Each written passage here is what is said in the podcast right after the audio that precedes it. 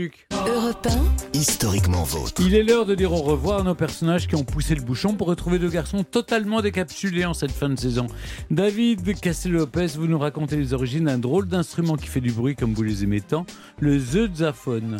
Le zeusaphone. Le, Le zeusaphone. le zeusaphone. Le zeusaphone. C'est très bizarre, on a l'impression que c'est le dieu qui aphone. Oui, C'est vrai. le C'est vrai. zeusaphone. Alors que Dieu sait que non. Oui. Mais avant ça, comme chaque jour, mes aïeux, quelle époque Aujourd'hui, on parle médecine avec vous, Philippe Charlier. Ça s'est passé dans le passé, on remonte au temps des anciens papes au Vatican. Et vous allez nous parler de mort. Bon, en même temps, c'est vraiment votre spécialité, vous, les morts, euh, Philippe Charlier. Et oui, de mort, mais pas n'importe quelle mort, celle des souverains pontifes, parce que pape, mon cher Stéphane, ça n'est pas un métier facile. Mais surtout, sur la fin, leur fin de vie n'est pas forcément évidente. Entre assassinat, empoisonnement, accident, révolution, que sais-je, la mort des papes n'est pas un long fleuve tranquille. Alors j'ai décidé de vous en parler d'en passer quelques-uns en revue, parmi ceux que je préfère. On va commencer par Jean 21, dit Pierre d'Espagne, même s'il était originaire du Portugal. Souverain pontife de 1276 à 1277. Pas très longtemps, mais c'est quand même un de mes chouchous. Il faut dire qu'il était médecin. Alors non, je n'ai aucune ambition papale, mon cher Stéphane, mais honnêtement, le type était vraiment brillant. Études à Lisbonne, puis à Paris, puis à Montpellier. Il apprend la théologie, la dialectique, la logique, la physique et même la métaphysique. Professeur de médecine à l'université de Sienne, il obligue vers la religion. Il est nommé archevêque de Braga, puis cardinal. Il est fait pape à 56 ans et c'est le seul Saint-Père portugais à ce jour. Autre particularité, il aurait dû s'appeler Jean XX. Mais une erreur de numérotation a fait oublier le pape Jean XX, qui du coup est un pape fictif, une case vide, une sorte de bug dans la liste du, du Vatican. Mais alors, de quoi est-il mort, lui? Je vois que ça commence à vous intéresser, la Oui. mort, Stéphane. Eh bien, c'est bien, vous commencez à me plaire. Il est presque mort de sa passion, le cher pape. 20 mai 1277, moins de neuf mois seulement après son intronisation, il est victime de l'effondrement de son plafond dans son palais de Viterbe sous le poids de sa bibliothèque. Quelle belle mort. Mais quelle belle Quand mort. je dis qu'il faut pas lire.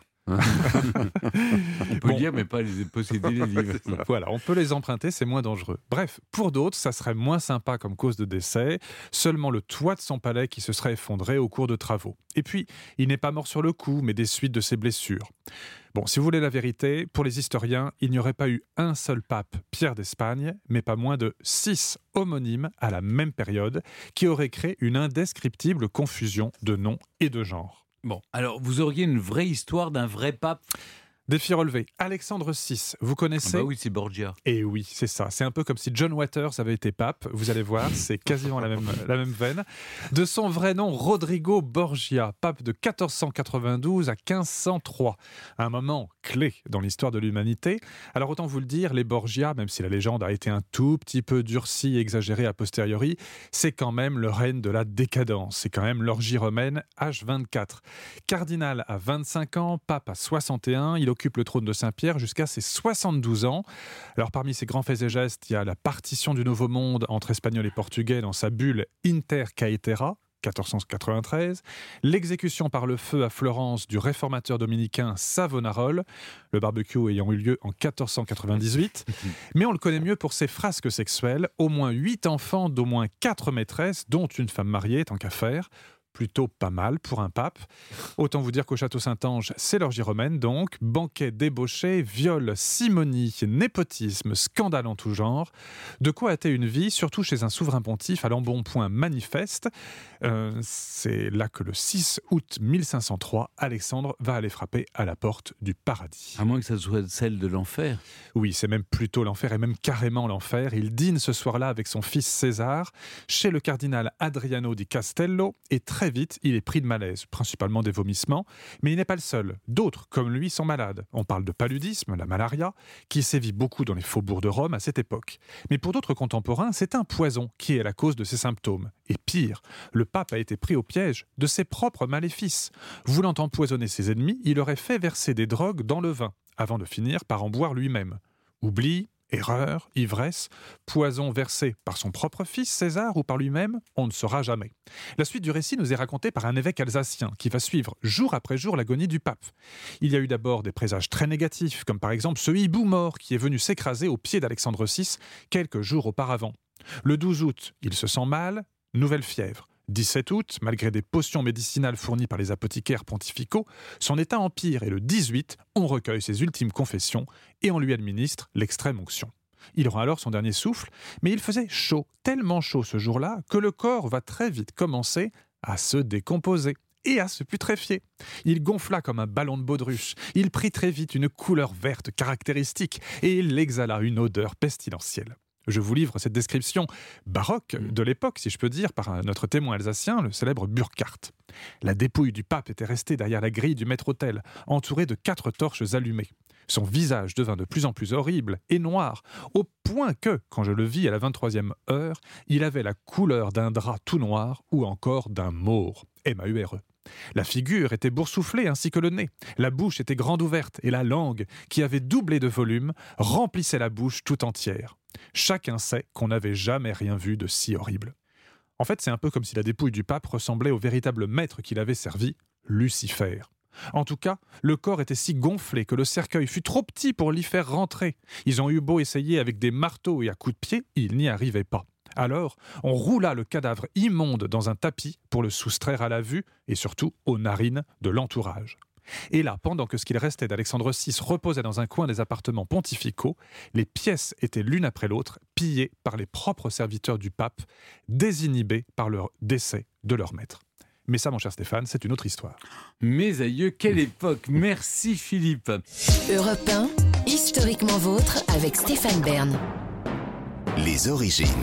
Pour conclure cette émission, on remonte aux origines, toujours avec Jean-Luc Lemoyne et Philippe Charlier, surtout maintenant avec vous, David Castel-Lopez, puisque vous nous racontez, sans faire trop de bruit, hein, les origines des bobines Tesla musicales, qu'on appelle aussi pour les initiés dont vous êtes la zeusaphone. Je vous ai parlé ces, ces dernières années hein, des origines de plein d'instruments de musique. Le piano, la guitare électrique, le ukulélé, la batterie. Et j'ai aussi parlé de beaucoup d'instruments chelous.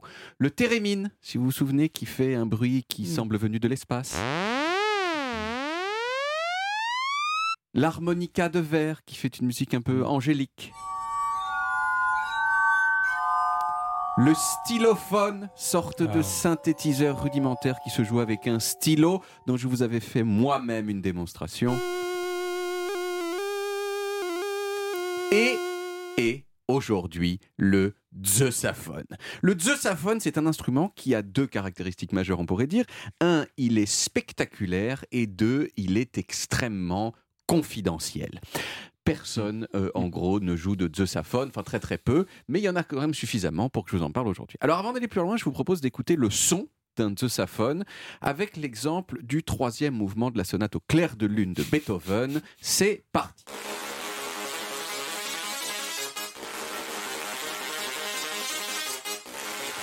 Nouvel exemple, autre exemple, le tube de la disco Rasputin.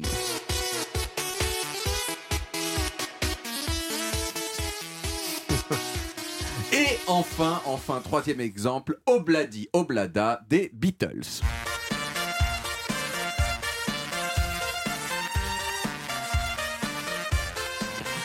Bon, Zeusaphone, vous l'aurez compris, ça vient de Zeus. Mm. Zeus, la resta des dieux grecs. Et qu'est-ce que Zeus tient dans sa main la plupart du temps? Une trompette. Un Ah. éclair. J'aurais pas dit ça, moi. Ça...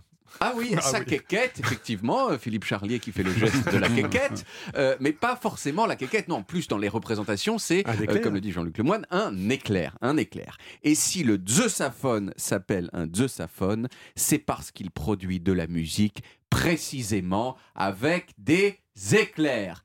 Des éclairs, ok, pour faire de la musique. Mais comment c'est possible Voilà. eh bien, c'est possible parce que les éclairs, parce que les éclairs déplacent l'air qui se trouve autour d'eux. Donc, si vous vous débrouillez pour produire successivement à grande vitesse un grand nombre d'éclairs à intervalles réguliers, vous produisez une vibration régulière de l'air. Et une vibration régulière de l'air, on appelle aussi ça une une note de musique. Voilà, c'est tout, c'est comme ça. Plus.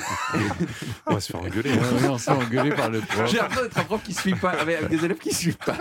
Mais non, on est teubés, c'est tout. Plus, euh, plus il y a des. Dans le fond là-bas, hein Plus il y a d'éclairs chaque seconde, plus le son est aigu, Mm. moins il y en a, plus il est grave.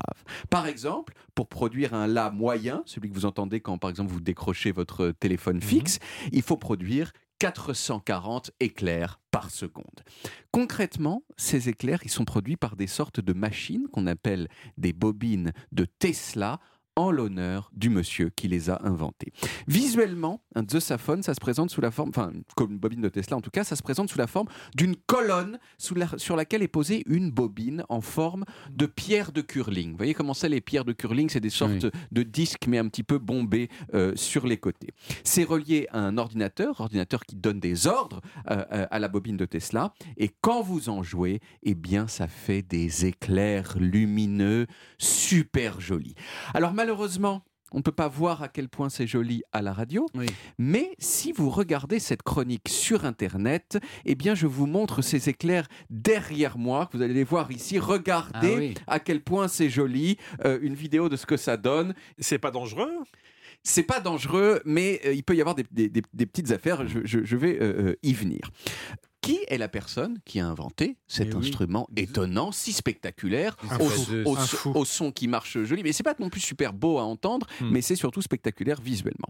Alors on ne sait pas exactement, mais on sait que les premières démonstrations publiques euh, du Zeussaphone, elles ont eu lieu en 2007 lors d'un festival de geek bobo hipster extrêmement célèbre aux États-Unis et même dans le monde qui s'appelle South by Southwest S euh, S quoi? SXSW à Austin au Texas. C'est comme ça généralement on connaît par X par W son petit nom, voyez. Alors il y a un truc euh, particulièrement euh, impressionnant dans le Zeussaphone depuis ce moment-là, c'est que vous pouvez tout à fait mettre plusieurs Zeusaphones en cercle et vous mettre vous-même au centre de ce cercle avec une combinaison protectrice et quand vous faites ça, les éclairs vous traversent et visuellement visuellement, ça donne l'impression que vous en êtes le maître, que vous êtes le maître des éclairs, exactement Il n'y a pas de risque là.